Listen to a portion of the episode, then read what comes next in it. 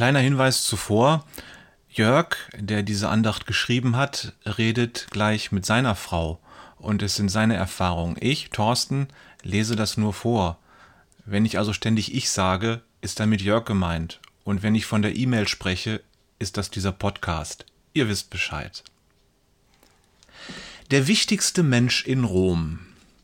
Ich bin immer wieder begeistert, wenn mich die Erkenntnis anspringt, wie fantastisch Gott ist.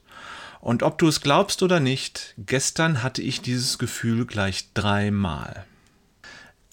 Wie kam es dazu? Die E-Mail von gestern handelt davon, dass wir in der Bibel die Gedanken und den Plan Gottes in Bezug auf uns Menschen finden. Als ich das PS gestern unter die Mail schrieb, hatte ich das erste Mal dieses Hochgefühl. 753 Rom schlüpft aus dem Ei. Beim Schreiben fiel mir auf, dass man diese Zahl auf zweierlei Art verstehen kann. 753 Jahre vor Christus oder auch nach Christus. Und weißt du was? Letzten Endes ist das völlig egal. Entscheidend ist die Person, die als Fixpunkt dient. Jesus Christus. Mir wurde gestern wieder bewusst, dass Jesus der zentrale Faktor unserer Geschichtsschreibung und unseres Kalenders ist. Wenn wir uns ein Datum notieren, dann tun wir das immer in der Kurzform. 1.1.2020, komplett ausgeschrieben, jedoch muss es heißen 1.1.2020 nach Christus.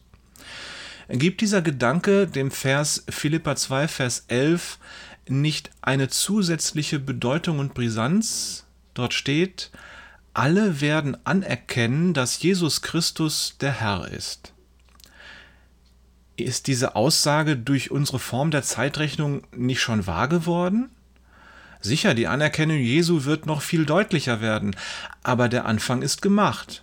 Und jedes Mal, wenn wir in der westlichen Hemisphäre ein Datum schreiben, erkennen wir Jesus als den Fixpunkt unseres zeitlichen Denkens an. Mit ihm beginnt die neue Zeit. Das zweite Hochgefühl wallte auf, als ich mit meiner Frau über diese Mail sprach.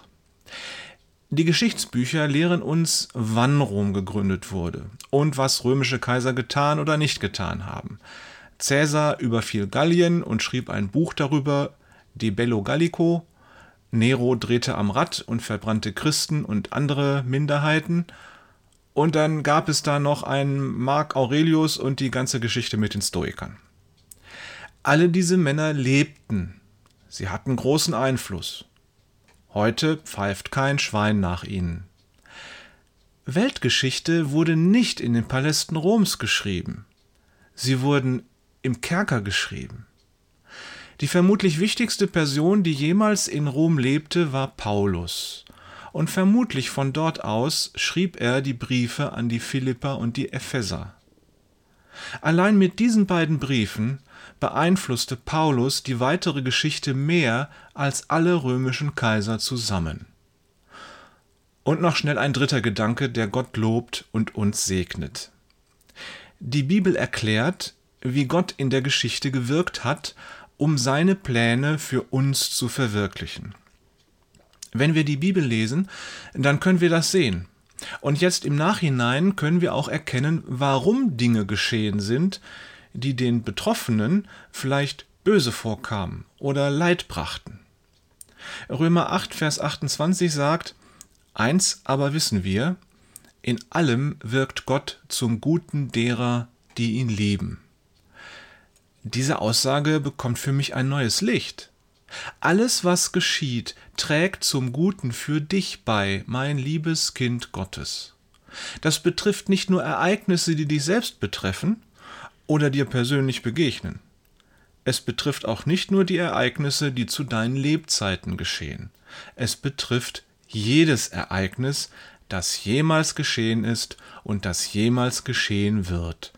Alles trägt zu deinem Guten bei. Und das Gute für dich, was ist das? du ahnst die Antwort und du hast recht. Ein Name. Jesus.